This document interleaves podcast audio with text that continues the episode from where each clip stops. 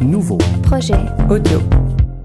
Bienvenue à ce nouvel épisode de Nouveau projet audio, dans lequel il sera question du dixième essai de notre série Documents. Celui-ci est signé par Raphaël Germain, je suis auteur d'un peu n'importe quoi qui s'écrit, euh, roman, livre, essai, télévision. et s'intitule Un présent infini, note sur la mémoire et l'oubli. Raphaël est la fille de Georges Hébert Germain, critique littéraire, scénariste et romancier québécois décédé en 2015, qui a progressivement perdu la mémoire à la fin de sa vie.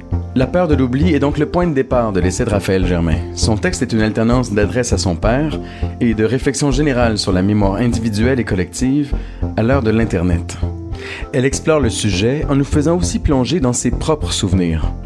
On a eu la chance de rencontrer Raphaël qui nous a parlé des questions qu'elle s'est posées au sujet de la mémoire et comment elle a tenté d'y répondre. C'est parti euh, d'un article que j'avais lu à propos de la mémoire, du fait qu'avant, ben, évidemment, on faisait de grands efforts pour se souvenir de tout. Et maintenant, ben, ça peut être difficile d'oublier les choses avec euh, le numérique, avec euh, la façon dont on peut archiver les choses, avec évidemment les réseaux sociaux. Il est de plus en plus difficile d'oublier. Et parallèlement à ça, mon père a eu un cancer du cerveau, donc sa mémoire à lui a commencé à s'effacer. Alors, c'est une réflexion sur la mémoire, ce que la mémoire est devenue aujourd'hui, le fait qu'on peut de moins en moins oublier, mais que des fois, on semble oublier des choses beaucoup plus fondamentales, nos racines, le, temps de prendre le temps un peu. Alors, euh, j'ai essayé de réfléchir de façon constructive. C'est comme des, courts chapitres où est-ce que je m'adresse à mon père, bon, qui est décédé depuis. Donc ça, évidemment, c'est sûr que ça, ça ramène complètement à nous. C'est toujours des réflexions ou des lettres sur la mémoire, sur ce que c'est devenu, sur ces symboles-là. En fait, les observations partent toutes de moi. Donc c'est un point de vue qui est très personnel, mais euh, j'essaie de m'intéresser à ce qui me semble être le plus général possible. Tu appréciais beaucoup l'ironie. Pas l'ironie, ma moustache et l'expression de ma fantaisie, mais ce que tu appelais la grande ironie cosmique, celle qui rend humble face au destin et justifie ce cliché selon lequel la réalité dépasse toujours la fiction. Le fait que tu aies publié un livre racontant tes souvenirs d'enfance tout juste cinq mois avant d'apprendre que tu étais atteint d'une maladie qui allait te prendre ta mémoire est solidement ironique. Certains n'en reviennent toujours pas. C'était quoi les chances, me demande-t-on encore sur un ton sans équivoque. Nous avons débattu pendant que tu t'enfonçais doucement dans les limbes. Avais-tu senti ce qui s'en venait? La tumeur devait déjà être là, sournoise et tranquille. T'avait-elle chuchoté ces dernières paroles? Comme on dit souvent des gens qui vivent très vieux, avec ce livre tu étais retourné en enfance, mais consciemment, sciemment, sans savoir pourtant que tout ce que tu y colligeais disparaîtrait bientôt à tout jamais. L'eau gelée en hiver dans la cuvette des toilettes de la petite école, tes frères et toi pelotonnés autour de la radio pour écouter le hockey, le sentiment de liberté qui te rendait léger quand tu sortais seul courir sur les battures. À la fin de chaque chapitre, tu avais ajouté sous forme de multiples post-scriptum les commentaires de tes douze frères et sœurs encore vivants à l'époque et dont les souvenirs différaient, parfois grandement, des tiens. Un clin d'œil amical à la subjectivité de la mémoire. Car qui peut savoir aujourd'hui lequel de vous a raison? Personne. Et c'est ce qui rend ce passé partagé si précieux pour ta famille. C'est ce qui fait que vous en avez toujours reparlé avec bonheur. C'est un autrefois en reconstruction perpétuelle. Si tout le monde est d'accord sur certaines choses, plusieurs événements sont encore sujets de joyeux débats, durant lesquels le plaisir de replonger dans les eaux claires de l'enfance est palpable. Colletterons-nous autant, plus tard, quand une portion énorme de nos souvenirs sera restée accessible et immuable, inscrite à tout jamais dans un nuage? J'aime le fait que cette phrase, il y a dix ans à peine, n'aurait rien évoqué d'autre qu'un mauvais poème.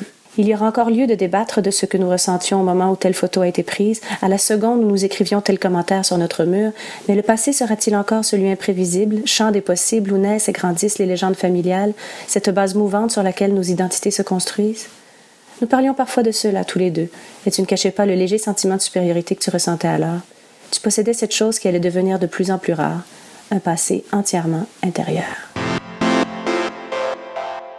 J'essayais de trouver un sens à cette espèce de morcellement de la mémoire qui se produisait chez lui, mais j'avais l'impression aussi que ce qui a longtemps été l'idée de la mémoire, c'est-à-dire se souvenir, passer, partager nos connaissances, comprendre mieux le monde, c'est en train de devenir autre chose. Donc je faisais un parallèle entre les deux, mais de la conserver, ça, enfin, celle de mon père, c'était pas possible, mais c'était surtout ça d'essayer de, comprendre ce qui se passait aujourd'hui. Donc je parlais peut-être plus du phénomène de transformation que de la chose elle-même. La mutation, disons. L'impression que j'avais, en fait, j'ai mis en exergue aussi une citation de Annie Ernaux euh, dans les années qui disait justement euh, avec le, web, d'où l'idée du site, le présent est devenu infini. Donc on était dans un présent perpétuel aussi. La profondeur de la mémoire n'existait plus. C'est-à-dire qu'on peut se souvenir de tout, par exemple, justement les, les photos qui sont archivées. Là, je donne un exemple. Euh, moi, il doit exister peut-être, je sais pas, 200 photos de moi enfant. Ma fille euh, a 4 ans, il doit déjà en avoir, je sais pas, 4000. Là, maintenant, on prend des photos de tout. Donc, les images, les moments, les choses sont spontanément toujours archivées.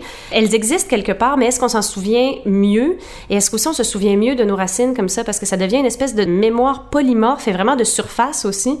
Où est-ce qu'on peut découvrir tout, mais le, désir d'aller en profondeur s'étiole un peu. C'est sûr qu'il est encore à plein niveau. Il y a plein de gens qui continuent à essayer de travailler, de faire un travail de profondeur, mais cette espèce de travail qui demande de s'arrêter, de d'étudier quelque chose, je trouvais qu'il se perdait un petit peu, puis que collectivement, surtout au, Québec, on en parle beaucoup, avec Je me souviens, puis qu'on n'a pas de mémoire collective. J'ai essayé d'éviter cet écueil-là parce que je trouve qu'on en a beaucoup parlé. Puis quand on regarde même les plus jeunes, ou même des gens, moi j'ai 39 ans, des gens de mon âge aussi, des fois, d'où on vient vraiment, c'est quoi nos racines? C'est plus vraiment un sujet de grande préoccupation parce qu'on veut toujours être tourné vers l'avant, vers ce qui existe maintenant. Et à plusieurs reprises, je revenais sur le fait, oh mon Dieu, je dois être vieille. Je me sentais un peu dépassée par tout ça. Puis bon, on s'entend, je, je, suis pas de la première jeunesse, mais je suis quand même pas sénile. Là, mais j'avais vraiment l'impression de, de, voir un phénomène qui, à à peine 40 ans, qui déjà me donnait l'impression de faire partie de la génération qui, qui restait sur le quai de la gare pendant que tout le monde était parti pour autre chose.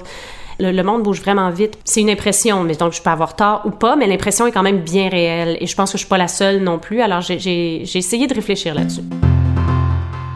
Nous aimions tous les deux beaucoup l'hiver, saison noble entre toutes, d'un amour instinctif et un peu viscéral comme on aime sa mère, même si on la trouve parfois un peu rude. L'hiver est le pays d'où nous venons tous les deux, et bien que nous n'en ayons jamais discuté ensemble, je sais que tu ressentais toi aussi cette espèce de chauvinisme un peu débile, mais franchement sincère, du genre touche pas à mon hiver et mon hiver est meilleur que le tien. Tu pratiquais plusieurs sports d'hiver. Tu as d'ailleurs laissé derrière toi une collection de tucs vintage qui ferait aujourd'hui fureur dans le Myland. Pour ma part, j'ai découvert l'an dernier que, contrairement à ce que je croyais, le patin, c'est pas comme le vélo, ça se désapprend. Mais l'amour de la neige et des ciels purs de février ne s'apprend pas, lui, et nous étions tous les deux déconcertés par les avalanches de l'hiver va-tu finir et de maudit que j'aille l'hiver qui déboulaient à la radio comme dans les salons de mes tantes chaque année. Nous en faisions une affaire un peu personnelle jusqu'à ce qu'après avoir été accusés de vouloir nous donner un genre en proclamant notre amour pour l'hiver, nous avons décidé de vivre notre nordicité enthousiaste entre nous seulement. Je me suis tenue debout il y a deux hivers de cela, au beau milieu de la rivière des Mille-Îles, devant chez nous. C'était une de ces journées de janvier parfaites, froide et sans vent. Le paysage était d'une netteté absolue.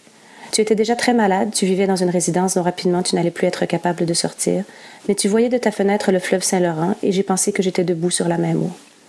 L'image de nos racines partagées m'est venue, des racines solides et noueuses s'enfonçant profondément dans la neige et la glace, en tirant force et identité. J'ai pensé aussi, presque simultanément, qu'on ne pensait plus ou si peu à nos racines. Et l'envie m'a prise de rester là, longtemps, pour les sentir encore un peu sous mes pieds et dans mes veines. Ben, de tout temps, on a eu peur d'oublier. Il y a une peur d'oublier, genre, faut que je me souvienne de ce moment-là, faut que je me souvienne de, cette seconde où est-ce que mon enfant a fait un petit graffiti dans, la ruelle. Alors, on, archive, on archive, on archive, mais je pense que justement, et toutes ces archives-là sont effectivement inoubliables. Il y a eu des cas, j'en parle aussi dans le livre, de gens qui ont voulu que certaines photos n'existent plus, puis c'est presque impossible une fois que c'est rendu ben, sur la toile. Mais en même temps, il y a cette espèce de quête presque frénétique de tout archiver, mais je pense qu'on oublie encore plus parce que tout finit par se noyer aussi dans une espèce de Je veux dire, le nombre de photos, justement, que, qu'on fait, c'est, vraiment juste un exemple, ça aussi. Et puis, moi, j'ai l'impression que des fois, ce qu'on oublie à travers ça, justement, c'est quand, quand je parlais de, de profondeur ou de racines ou c'est-à-dire le, temps, le temps de prendre le temps simplement. On oublie peut-être quelque chose, une façon d'apprendre, une façon d'observer les choses. on se fie moins à notre mémoire, donc elle devient peut-être un peu plus paresseuse. Elle doit pallier ailleurs, peut-être elle s'active un peu plus ailleurs, mais c'est sûr qu'on s'en sert plus de la même façon qu'on s'en servait il y a à peine 50 ans. Sur l'histoire de toute l'humanité, c'est pas long 50 ans, vraiment pas. Je propose pas vraiment des pistes de solution parce que je vois pas vraiment ça comme un problème social. C'est juste, c'est une énorme mutation. Et puis, tu peux rien faire contre ça. C'est, l'exemple Baricot dans Les Barbares à la fin où il dit, un peu ça, il parle de la muraille de Chine. Et puis il dit, bon, mais ils ont construit la muraille de Chine pour empêcher les barbares de rentrer. Ils ont jamais pensé que les barbares avaient juste à faire le tour. À un moment donné, je veux dire, c'est pas, tu peux pas non plus nier complètement ton époque et puis être complètement euh, rétrograde. Donc, je mets pas vraiment de solution, mais je rappelle à la fin, ce que je dis un peu, c'est la chose qui va nous sauver, entre guillemets, pour qu'on ait besoin d'être sauvé, mais c'est le geste poétique, c'est ce qui défie justement l'archivage complet, c'est-à-dire la pure poésie qui, existe simplement dans le cœur ou dans l'âme, mais c'est encore ça, puis ça va toujours exister, ça. Mais il faut, prendre le temps, il faut prendre le temps de le regarder, il faut prendre le temps de l'apprécier. La, la, poésie peut pas exister en trois minutes. Il faut s'asseoir deux minutes, il faut la regarder passer. Et euh, ça, moi, c'est ce que j'aimerais transmettre à ma fille aussi, dire juste des fois, fais rien. Des fois, regarde le temps. Des fois, n'utilise pas un objet pour vivre un moment, vis-le dans ta tête. Et euh, ça a l'air vraiment, vraiment niaiseux, mais je, suis sûre que ça va devenir de plus en plus difficile. Moi-même, des fois, je me dis, j'habite sur le bord d'une rivière, je me dis, des fois, je pourrais juste m'asseoir puis la regarder. Puis au bout de deux minutes, je suis comme, faudrait, comment ça, je suis en train de rien faire? C'est pas normal. On, pourrait regarder une rivière pendant une heure, on devrait. Mais c'est peut-être des choses à réapprendre puis à se réinculquer.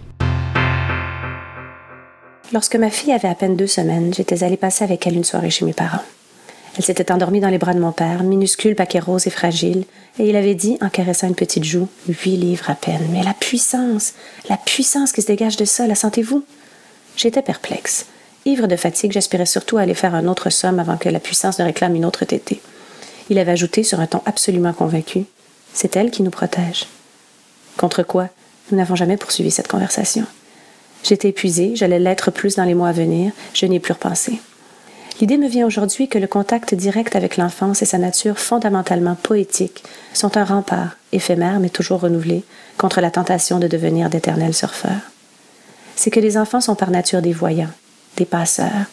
Ils font chaque jour, sans s'en rendre compte, ce que tentaient de faire nos ancêtres en aspirant à toujours mieux communiquer, et que nous semblons oublier parfois, comme tant de choses, depuis que presque tout est devenu inoubliable. Découvrir, comprendre et traduire la beauté du monde. C'est ce qui complète cet épisode de Nouveau Projet Audio. Un présent infini de Raphaël Germain et illustré par Mélanie Bayarger sera disponible en kiosque dès le 15 novembre et vous pouvez aussi vous procurer un exemplaire en ligne en visitant notre site www.nouveauprojet.com ou encore rendez-vous à la boutique d'Atelier 10 située au 156 rue Beaubien-Est à Montréal. D'ailleurs, notre boutique est ouverte tous les dimanches et ce jusqu'au temps des fêtes, alors n'hésitez pas à passer nous voir. Un abonnement en publication d'Atelier 10, c'est le cadeau parfait à offrir à tous les gens curieux, allumés et engagés autour de vous. C'est aussi l'occasion de faire plaisir pendant toute l'année, et ce, à partir de 29 Finalement, vous pouvez aussi vous abonner à notre balado sur iTunes. C'est simple et vous vous assurez en plus de ne manquer aucun épisode. On vous donne rendez-vous très bientôt pour la prochaine édition de nouveaux projets audio. Et d'ici là, bonne lecture.